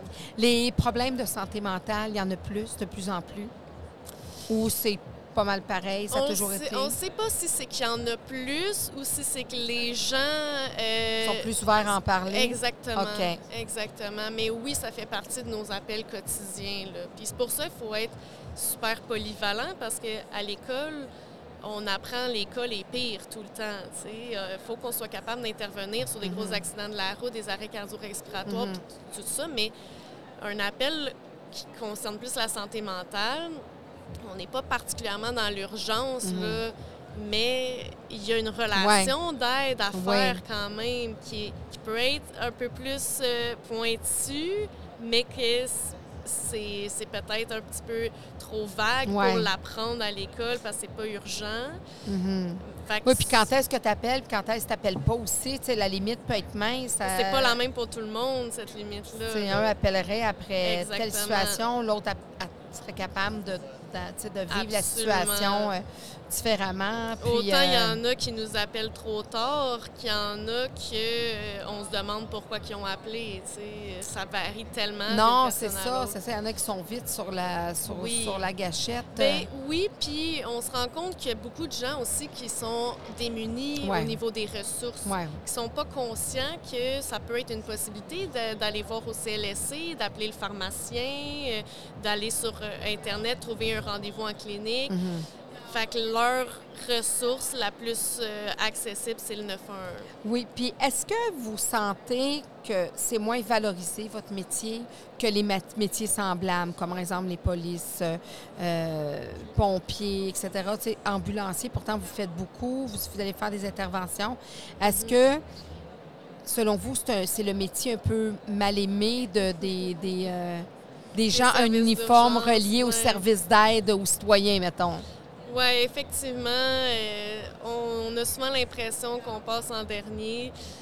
Souvent, on fait des grosses interventions pendant lesquelles on a besoin d'aide des Mhm. différents services. Mais aux nouvelles, on dit euh, l'accouchement a été fait avec l'aide des policiers. Puis on est comme, mais c'est nous qui étions là. Ouais. Les policiers sont juste arrivés après au cas où qu'il y avait quelque chose d'autre, mais c'est pas nous qui, qui sommes nommés. Pas un tu sais, policier qui, qui a- premier. qui a sorti le bébé, là. C'est ça, exact. Fait qu'effectivement, Qui a coupé le fois, euh, cordon, là. C'est pas, c'est pas, pas le policier, là. Exact. Des OK. fois, on passe un peu. euh, Passer sous le radar, c'est ça, ou en dessous de la, c'est ça, en dessous de la, de la couverte. Puis pourtant, c'est Ouais. c'est impor- c'est important. Est-ce que c'est un métier qui est encore convoité? Oui, oui, on a. euh, par contre, euh, l'affaire, en, fait, on, on engage beaucoup en ce moment. Il y a beaucoup d'inscriptions dans les cégeps, dans euh, la technique en soins préhospitaliers d'urgence. Par contre, c'est pas donné par tous les cégeps, cette technique-là. OK. Donc, à cause de ça, ben, il, il- il pourrait avoir plus de Plus finissants. Mais c'est quelque chose qui intéresse euh, les jeunes quand Euh, même. oui, c'est quand même assez contingenté là, euh, au cégep. C'est pas tout le monde qui s'inscrit qui ont accès au programme. là. Donc, euh, ils en cherchent. Il y a, il y a des possibilités d'emploi. Ah, absolument. Dans tout le... Au Québec au complet, là, euh, il manque de main-d'œuvre dans ce domaine-là. Mais euh, c'est ça. Donc, il y a de, de l'accessibilité, mais c'est peut-être pas le métier où le, le moins de gens qui s'intéressent à aller. Comme par exemple, ils ont fermé un programme en éducation, en adaptation scolaire euh, Ah, ouais. universitaire pour être prof au secondaire en adaptation scolaire. Ils l'ont fermé, il va être fermé l'année prochaine. Il y avait cinq inscriptions. Donc, tu sais, ça, Ah, c'est ouais. pas. On est en manque, mais en plus, il n'y a pas d'inscription. Non, non, c'est pas notre réalité, ça. Euh, Il y a beaucoup d'inscriptions, ça l'intéresse beaucoup les jeunes. Puis qu'est-ce que vous changeriez pour euh, dans, dans ce, dans cette profession-là, là, si, mettons, vous étiez un des dirige- dirigeants de, de, de- de cette profession-là, vous changeriez quoi? Je pense que ça pourrait être intéressant de se pencher de plus en plus sur euh, des, des- un nouveau type d'horaire. Parce que dans le fond, on a des horaires à temps plein et on a des, des horaires à temps partiel réguliers qui sont, par exemple, euh, juste le samedi-dimanche, une fin de semaine sur deux, mais c'est mon poste à moi. Je fais à chaque samedi-dimanche, une fin de semaine sur deux, je fais le même poste. Ça, c'est quelqu'un qui ne voudrait pas être à temps plein. Exactement. Mais de plus en plus, ce qu'on se rend compte avec la nouvelle génération, c'est qu'il va y avoir justement des réorientations, euh, mais qui vont complètement abandonner le, domaine Ouais. à cause que c'est pas possible de faire euh, de faire un entre-deux, entre du temps plein, puis juste deux jours par deux semaines. Donc, essayer de, de voir une modification au niveau des horaires, d'offrir des, des postes avec un petit peu plus de... Des, des postes à temps partiel, mais plus que juste 20 heures par deux semaines. là, OK. mettons. Ça, ça, Ça, c'est quelque chose, je pense, qui pourrait être euh, important à avoir dans les, la- les années futures pour la nouvelle génération. Puis, qu'est-ce, quel conseil vous donneriez euh, aux gens de la population en, en général pour dire, ben, tu sais, quand est-ce qu'on appelle vraiment? Euh, c'est sûr que c'est un, peu, c'est un peu large comme question, mais de dire, quelle réflexion on devrait avoir avant d'appeler, faire venir un, un ambulancier, une ambulancière? Il y a toujours, si on n'est pas sûr si c'est vraiment urgent, si quelqu'un est en train de mourir, c'est évident, on ne Ouais. se pose pas la question, on appelle. Respire plus, puis euh, il est ça. bleu, là. C'est assez évident. Ouais. Si on n'est pas sûr que c'est vraiment urgent tant que ça, il y a toujours le 811 qu'on peut appeler, c'est à des infirmières qu'on Oui. va parler au téléphone. Mhm. On peut leur poser la question, je suis pas sûre que c'est urgent. euh, euh, Son état est quand même correct. c'est euh, ça. Est-ce que ça vaut vraiment la peine que j'appelle l'ambulance ou je pourrais me rendre par moi-même à l'hôpital? Parce que ça, c'est un gros mythe aussi. Là. Les Mm. gens, il y en a qui appellent l'ambulance parce qu'ils pensent qu'ils vont passer plus vite Plus à vite. l'urgence, ce qui est absolument faux. Donc là, ben, si c'est pas nécessaire d'appeler l'ambulance, ben est-ce que je peux me rendre par moi-même à l'hôpital? Est-ce que je peux attendre euh, demain prendre un rendez-vous en clinique? Tu sais, ça, c'est le genre d'information que le- au 811, on peut, euh, on peut se faire euh, informer. Oui, parce que c'est le- les ambulanciers, c'est pas une limousine qui nous amène en VIP, euh, tapis rouge, euh, Non, qui ont, qui ont l'entrée euh, la plus euh, accessible euh, pour l'hôpital. Oui, si vraiment vous êtes un code euh, urgent, là, qui... Mais ça, que ce soit urgent, si que vous... le triage, il faut penser au triage pareil. Ben, si c'est un, un cas très urgent, on- vous, vous allez le dire, l'arrêt cardio-respiratoire ou quelque chose comme ça. Donc là, c'est sûr que mais si vous, vous arrivez avec... euh, mon conjoint qui est en arrêt, euh, je l'ai garoché dans l'auto, puis que j'arrive, je fais l'ambulance. Exactement. Ils vont le passer au- pas plus vite, pas moins vite que si c'est vous qui l'apportez. Exactement. Puis je risque même peut-être d'arriver plus vite que vous. Parce que si je pars peut. tout de suite. Exactement, parce que vous n'allez pas nous attendre. C'est ça, c'est ça. Mettons que je respecte pas, puis que je suis bien stressée, puis que Mettons. je me, je, me, je me transforme en ambulance. Exactement. C'est c'est une façon de, de parler euh, les choses. Et qu'est-ce qu'on vous souhaiterait à vous, euh, justement, dans, dans les prochaines années, dans votre virage professionnel? Vous êtes en exploration. Qu'est-ce qui vous interpelle? L'éducation, c'est quelque chose qui m'interpelle beaucoup. Je donne de la formation déjà de premiers soins, justement, euh, en lien avec mon domaine, mais Mhm. le- l'enseignement comme tel, c'est quelque chose que j'aime beaucoup. Euh, donc, l'éducation. euh, Transmettre des connaissances. Justement, vous, vous faites de la formation, justement, pour euh, les premiers soins. Ça, c'est quelque chose que la majorité des gens, monsieur, madame, tout le monde, devrait avoir. Ah oui, vraiment. Ça peut vraiment sauver des vies. Oui, de plus en plus, il y en a qui parlent de donner ces cours-là à l'école, à tous nos jeunes. Mais oui. Quelque chose de tellement pertinent, là. Ouais. Même dans les. Bon, on le sait que dans les entreprises, ça se fait ici, Oui, ça se fait aussi, mais je sais des fois qu'ils sont limités au nombre de personnes. Exactement. Euh, donc, ça, c'est une autre chose, mais effectivement, ça peut changer des vies, puis ça peut, Ah ça oui, peut remettre en perspective certaines choses, et puis ça peut désengorger aussi. Absolument. Justement, les, on peut faire une intervention rapide, puis se présenter en voiture à- avec euh, le membre de notre famille ou le membre qu'on connaît qui vient d'avoir une urgence, Exactement. sans appeler nécessairement, parce que ça aussi, ça sauve des vies dans le sens que, si vous êtes au- à la maison A qui a plus ou moins besoin de vous, fait que la maison B, elle, elle aurait eu besoin de vous, je comprends que, mais des fois, c'est d'où arrivent les délais Exactement. d'arriver, parce qu'on peut tomber sur une mauvaise journée.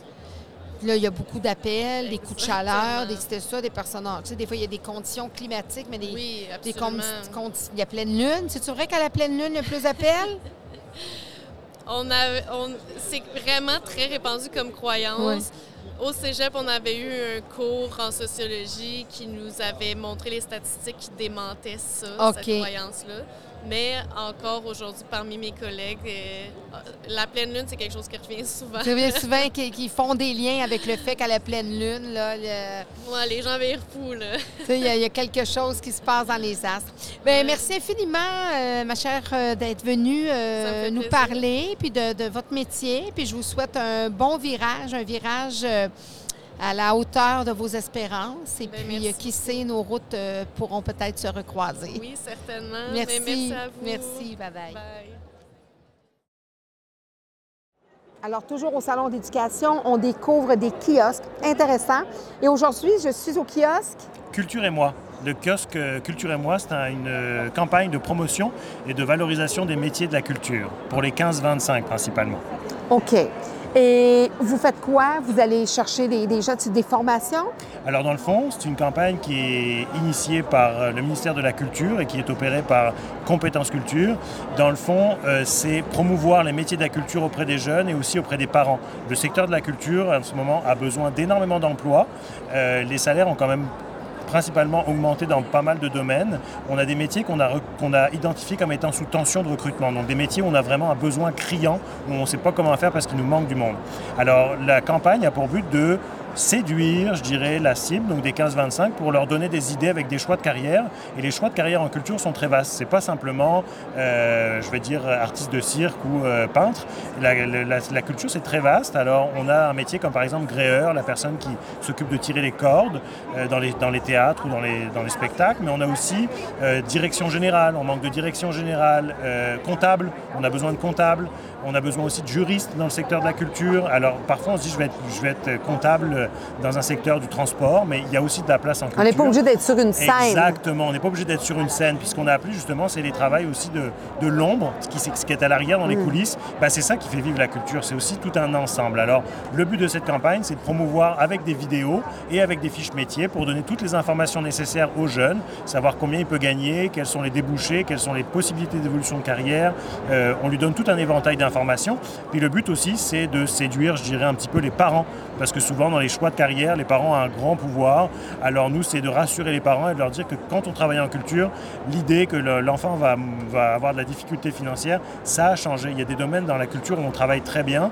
La phase qu'on est en train de présenter pour la campagne Culture et moi, ce sont les métiers d'avenir, c'est-à-dire la création numérique, donc tout ce qui est par exemple mm. captation de mouvement, euh, la réalité virtuelle, tous ces métiers-là, c'est ultra payant. Les effets spéciaux et tout Les ça. effets spéciaux, c'est ultra payant c'est en demande, tout le monde en cherche. Alors si vous voulez venir travailler dans le secteur de la culture, puis avoir des informations pour les jeunes, pour, les enfants, ou du moins les peut-être un peu plus âgés aussi, ça va jusqu'à 25, 35, euh, on a plein de possibilités, puis on donne toutes les informations nécessaires pour pouvoir développer une carrière euh, épanouissante et euh, avec une bonne rémunération. Et qu'on choisit aussi, parce que c'est vrai que c'est souvent des, des, des, ben, des professions, des métiers qui sont mal aimés c'est souvent des métiers mal aimés et je pense qu'ils sont mal aimés parce qu'ils sont mal présentés, parce qu'ils sont mal compris. Alors souvent on a juste l'image d'un métier qui est dans l'ombre, avec des heures à n'en plus finir, avec des salaires de misère. Les conditions ont beaucoup changé dans le secteur de la culture, on a travaillé fort là-dessus, puis je pense que la pandémie a aussi créé un grand mouvement. Il y a beaucoup de, de personnes qui sont parties pendant mm. la pandémie, qu'on a perdu et on s'est rendu compte peut-être de la valeur aussi de ces personnes-là. Alors c'est sûr que bah, peu d'offres, enfin mm. beaucoup d'offres, peu de, de, de candidatures, mm-hmm. les salaires ont explosé. Donc, et, euh, et qu'est-ce que vous faites pour séduire les parents? Alors pour séduire les parents, on essaye d'être le plus clair possible, on leur donne beaucoup d'informations, par exemple sur les échelles salariales. Souvent quand on parle de métier en culture, on, a de la difficulté à parler du salaire, alors que dans d'autres secteurs d'activité, c'est quasiment, le moteur mm. principal. Mm-hmm. Donc nous, on insiste sur le fait que ce soit des métiers qui font du sens pour la, pour la personne. On le voit chez les jeunes, la personne ne veut plus faire un travail juste pour travailler et gagner de l'argent. Il faut que ça touche aussi son intérêt, que ça, ça, l'aide à se développer. Mm-hmm. Alors la chance dans, dans, le secteur de la culture, c'est qu'on fait quand même des métiers qui sont très riches, variés, qui permettent de nourrir parce qu'on travaille pour généralement un grand projet, pour un artiste, pour, euh, pour euh, un projet de société. Une chaîne, une, maison c'est ça, exactement. Alors il y a comme déjà l'idée d'un projet global, puis ensuite on essaye de, on peut séduire les parents par le fait donc de l'information, puis aussi de la façon dont c'est présenté. On essaye d'être le plus clair possible et donner toutes les informations pour rassurer les parents pour que, permettre à ces jeunes-là qui veulent aller dans ces secteurs-là d'être heureux puis de s'épanouir. Parce que des fois, quand le regard du parent n'y est pas, on va, on va bifurquer vers autre chose parce qu'on veut toujours le regard bienveillant, mais le regard de fierté de notre parent. Alors, si on sent que, que nos parents ne seront pas fiers de savoir qu'on veut aller dans un, dans un métier, c'est ça, ça la culture ça sera peut-être mis dans un travail dans les coulisses qu'on verra pas, puis cette personne-là va trouver ça complexe. Souvent, c'est la peur des parents, justement, parce qu'on veut le mieux pour nos enfants. Donc, on va se dire, bien là, tu vas faire ça, il va crever de faim, il ne gagnera, pas bien sa vie, tu vas être malheureux, tu vas toujours être en train de te chercher de l'emploi, etc. Quand en réalité, effectivement, il y a beaucoup de demandes, il y a beaucoup de place. Euh, effectivement, puis ce que j'ai trouvé intéressant tout à l'heure, on avait des experts de la création numérique qui étaient là pour présenter du travail sur les cases de réalité virtuelle. Et un des parents a dit, ah, j'ai peur de ce travail-là, je veux que mon fils, je veux, je veux pas que mes enfants crève de faim et que ça me coûte de l'argent. Je lui ai dit, vous faites un mauvais choix parce que finalement, si vous le mettez dans ce domaine-là, c'est eux qui vont payer votre retraite. Mm. Parce que les salaires sont extraordinaires dans le secteur de la création numérique. On a des très, très bons salaires. On, est des leaders. On parle de quoi comme salaire à peu près, mettons, dans, des, dans des. Pour un jeune qui commence, je dirais qu'on pourrait commencer aux alentours minimum. je parle de 40 pièces de l'heure de minimum. C'est quand même assez conséquent, je pense, pour quelqu'un qui sort d'une école. Puis on le voit. C'est en baccalauréat, d'un sens. Puis on le voit aussi par rapport à d'autres secteurs d'activité. Je vous donne un exemple. Par exemple, les métiers de la technique, du son, de l'éclairage. Euh, on travaille avec Solotech aussi, avec eux, pour la campagne. Euh, on l'a vu cette année, le Festival d'été de Québec. Avant, les manettes du festival étaient données à des experts, à des anciens, à qui on ne remettait pas en question les choix, puis ces gens-là étaient installés dans le secteur. Il y a eu des départs en retraite, il y a eu des départs suite à la pandémie avec l'absence de, de festivals pendant la, la Covid. Ces gens-là sont partis, on les a perdus. Les festivals sont en angoisse totale, puis là on le voit, les jeunes qui arrivent aux manettes sont directement positionnés sur des postes de direction pour les festivals qu'on n'a jamais vus avant. Donc ça vient avec des compétences quand même à qui on donne aux jeunes directement dès le départ, puis avec des salaires qui sont quand même aussi conséquents parce qu'on veut les motiver à, rester en poste puis à se développer dans le, dans le sein au sein des, festivals. Donc il y a des possibilités, puis vous, vous faites la promotion de tout ça en réalité. Exactement. Donc le but pour nous, c'est vraiment la promotion, puis c'est le mandat que nous a donné le ministère de la Culture, c'est de venir promouvoir les métiers auprès des jeunes, les inciter à découvrir plus de métiers, puis euh, je pense que le Québec est un leader dans le secteur de la culture. On est quand même connu pour être, je pense, au niveau, même au niveau mondial. On le revoit avec euh, le Cirque du Soleil, par mm. exemple, c'est un très bon exemple. Je connais personne qui meurt de faim au Cirque du Soleil. Les salaires mm. sont quand même très très bons. Euh, ça s'exporte à l'international. Puis en tant que parent, les parents qu'on a vus dans le cadre de la campagne sont très fiers que leurs enfants voyagent. Euh, on a des jeunes qui sont venus en nous disant, on m'avait promis par exemple par rapport au secteur du tourisme que j'allais avoir une carrière où j'allais voyager et voir des choses. Finalement, j'étais serveur puis ça m'intéressait pas vraiment. Dans le secteur de la culture, ce jeune-là, lui, s'est épanoui, il est rentré dans une société où il exporte des, spectacles à l'étranger et où effectivement sa carrière l'amène à voyager et à bien gagner sa vie. C'est très intéressant. On invite les gens à, aller sur le site cultureetmoi.ca. Super, merci beaucoup. Merci à vous.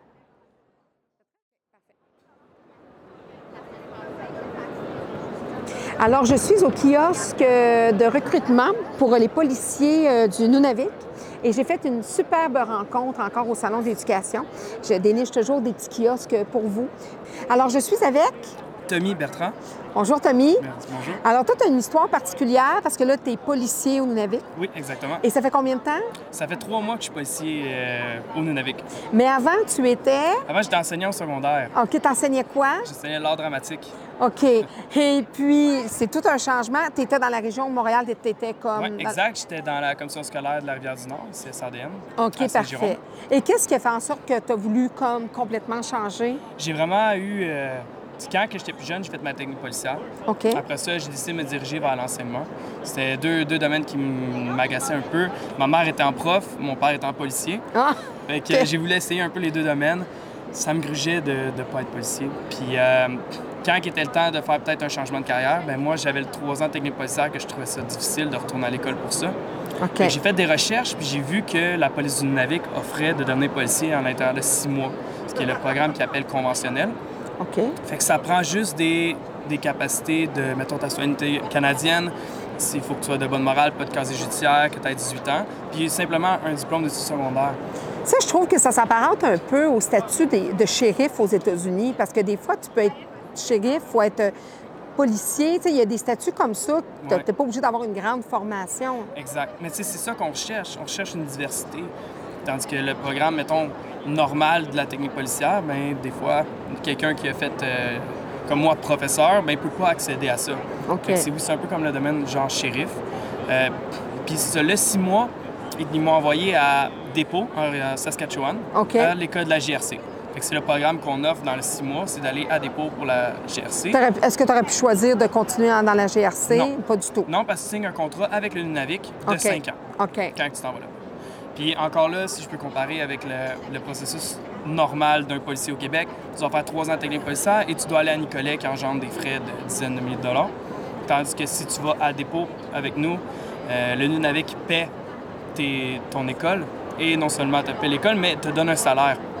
Fait au bout de la ligne, tu sors de, de dépôt en six mois, puis tu as, un beau travail, puis tu pas endetté non plus. Mais là, il y a des parents qui voient leurs jeunes s'en aller vers la police, qui disent Oui, mais il me semble qu'après tant d'années, puis avec Nicolette, il me semble que ça va être moins dangereux pour, pour mon enfant, ma fille, pour mon garçon, parce que plus de formation, ça dure plus longtemps. Qu'est-ce que tu dis à ces gens-là? Bien, l'école de police est six mois à dépôt tandis que Nicolet est trois mois, ah, 15 semaines. OK, c'est pas plus loin. Hein. Pour ça, j'avais l'impression que c'était plus longtemps, Nicolet. Oui, non. ça prend pas beaucoup de temps pour devenir une police, je trouve? Non, mais tu fais ton trois ans de technique policière. OK, c'est ça, c'est ça mais l'aspect technique policière, c'est juste étude. Tandis que dépôt, c'est un peu un mix des deux. Comparé, Nicolet, ça va être genre à 5 heures, tu as fini l'école, tu as fini l'école. OK, c'est ça, parce que tu ta technique policière. dans, le système régulier, c'est pour ça, là, 3 ans de technique policière dans un cégep, plus Nicolet, ça, c'est le, plus. Mais vous autres, vous n'avez pas ça. Là. Tu peux déjà faire 6 mois, tout est canné, tout est fait. Tout est fait. Puis tu ressors avec, euh, en étant policier. Mais il faut que tu ailles dans le nord du Québec. OK. Nunavik. Parce que ça ne serait pas accepté. Euh, non, il y a des programmes conventionnels pour certains autres corps de police, par exemple le SPVM. Oui. Mais c'est pas comme nous, c'est pas euh, avec la GRC pendant six mois. Qu'est-ce que tu, que tu retrouves là-bas, que tu ne retrouves pas parce que tu as grandi dans la grande région de Montréal et tout ça, bon, tout ça? Qu'est-ce que tu retrouves là-bas que tu ne retrouves pas ici? Qu'est-ce, qu'est-ce que tu as aimé là-bas? Bien, là-bas, euh, moi, j'adore. de un, on travaille dans un peuple autochtone avec mm-hmm. les Inuits. Ce qui est différent, on n'en a pas ici à Montréal, mm. mettons de réserve. C'est vraiment, vraiment le fun. C'est vraiment un beau peuple, une belle culture. C'est un voyage en soi. Tu découvres une nouvelle région. Euh, le soir, tu sors, il y a des aurores boréales, ce que tu n'as pas ici. C'est magnifique euh, comme place. Tu es beaucoup plus proche des gens. tu vas travailler avec les gens que tu vas rencontrer à l'épicerie le lendemain matin. Mm. Fait que c'est vraiment, c'est vraiment, tu viens, tu crées des belles amitiés, des belles collaborations, des belles rencontres. Tant avec tes collègues qu'avec la communauté que tu sers. La communauté, exact. on est tous là un peu pour aider la communauté, puis euh, les gens locaux le voient, le sentent, et que ça fait en sorte que on développe vraiment une collaboration. Est-ce que vous voyez cette conscience-là, justement, qui est de plus en plus ouverte envers les Autochtones? Est-ce que vous le sentez, vous, quand vous êtes vraiment avec eux sur le plancher?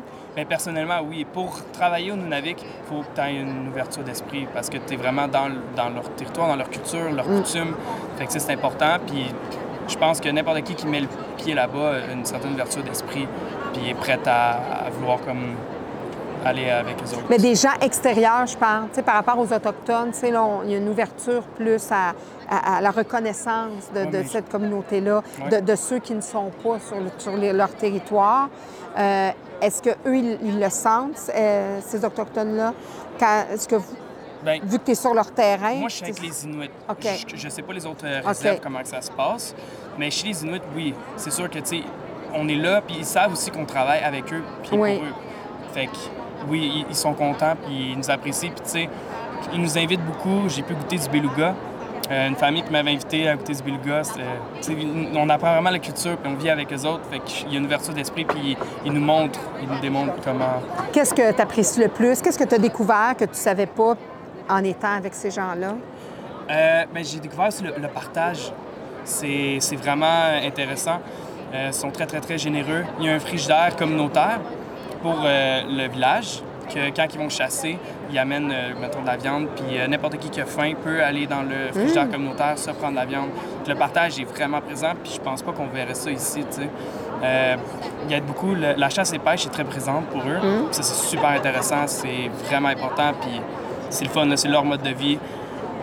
Puis, c'est quelque chose aussi qu'on que n'a pas de temps ici. Mettons, à Montréal, c'est pas tout le monde qui chasse et pêche. Là-bas, c'est tout le monde qui chasse et pêche. C'est vraiment bon. pas le hockey, là. Sport Mais ils sont bons au hockey. Ils sont bons au hockey. ouais. Mais ils n'ont pas peur du froid, en tout cas. C'est des gens de plein air, puis c'est vraiment cool. Puis, c'est quoi les enjeux qu'ils ont, comme policiers? Qu'est-ce que tu rencontres là-bas comme enjeux, comme détresse? qu'on voit, qui, qui serait différent d'ici? C'est sûr qu'il y a beaucoup de toxicomanie. Hmm. Euh, il y a un problème d'alcool, euh, malheureusement. Que peut-être ici, c'est sûr qu'ici aussi il y en a. Là-bas, il était peut-être un petit peu plus euh, élevé. Mais, ça, on essaie quand même, là, ça va bien. C'est sûr qu'il y a des enjeux. Je dirais que le gros enjeu, c'est d'être loin de la famille, peut-être. Pour moi, personnellement. Ah oui? tandis que leur enjeu, social, etc. On va retrouver la même chose ici. C'est juste que c'est différent. Oui, parce que toi, c'est ça, tu as dû t'éloigner de ta famille pour. Euh, puis là, tu as un contrat de 5 ans. Oui, moi, j'ai signé mon contrat de 5 ans. Puis est-ce que tu penses, c'est sûr que c'est tôt parce que ça fait trois mois là, que tu es, là comme policier, mais est-ce que tu penses continuer? Est-ce que moi, j'aimerais vraiment ça continuer. Euh, là, en ce moment, c'est du trois mois, un mois, notre horaire qu'on fait. Ce qui est quand même, tu sais, c'est le fun, mais ça se fait bien. Mais on, notre programme de six mois veut permettre au service d'implorer le deux semaines, deux semaines. Donc, deux semaines de travail, deux semaines de congé au sud. OK. Fait que ça, c'est cool. Puis avec les deux semaines, deux semaines, il n'y a aucun corps de police qui va offrir quelque chose comme ça. OK. C'est pour être plus, euh, pour convoiter encore plus, puis être un petit peu plus intéressant. Exact. Pour que les gens puissent faire comme toi, puis les jeunes quitter le, leur cocon familial pour euh, être, devenir policier. Exact. Puis donc, tu t'ennuies pas de ton métier d'enseignant? Non. Puis c'était l'art dramatique quand même. donc, est-ce que des fois, l'acteur en toi ou le, se sort, un, sort un peu? Bien, je dirais pas l'acteur en moi sort un peu, mais tu sais, ça ça m'a donné une facilité d'approche avec les jeunes. Ouais. J'étais habitué de travailler avec les jeunes. Fait que d'être là-bas aussi, euh, les jeunes sont tout le temps dehors. Mm. Fait que, tu sais, je vais jouer au basket avec eux. Fait que c'est ça que ça me permet d'être proche, un peu plus proche des jeunes. Puis c'est le fun, tu sais. Il y, a, il y a beaucoup de jeunes au Nunavik. Fait que euh, je retournerai pas, je pense, dans l'enseignement. Mais tu sais, peut-être euh, d'aider dans les écoles, faire de la prévention, quelque chose comme ça, ça pourrait être quelque chose que je préfère. Donc là, maman n'est pas trop déçue? Non. Que papa est quand même fier. Maman n'est pas trop déçue, papa est fier. Exact. Mais ils peuvent pas dire que tu n'as pas tenté euh, eh les deux. Tu as touché aux, deux, aux, deux, professions. mais écoute, je te remercie beaucoup pour cette rencontre. Puis euh, j'espère que vous allez pouvoir recruter euh, beaucoup pour aller aider ce peuple-là. merci. Merci.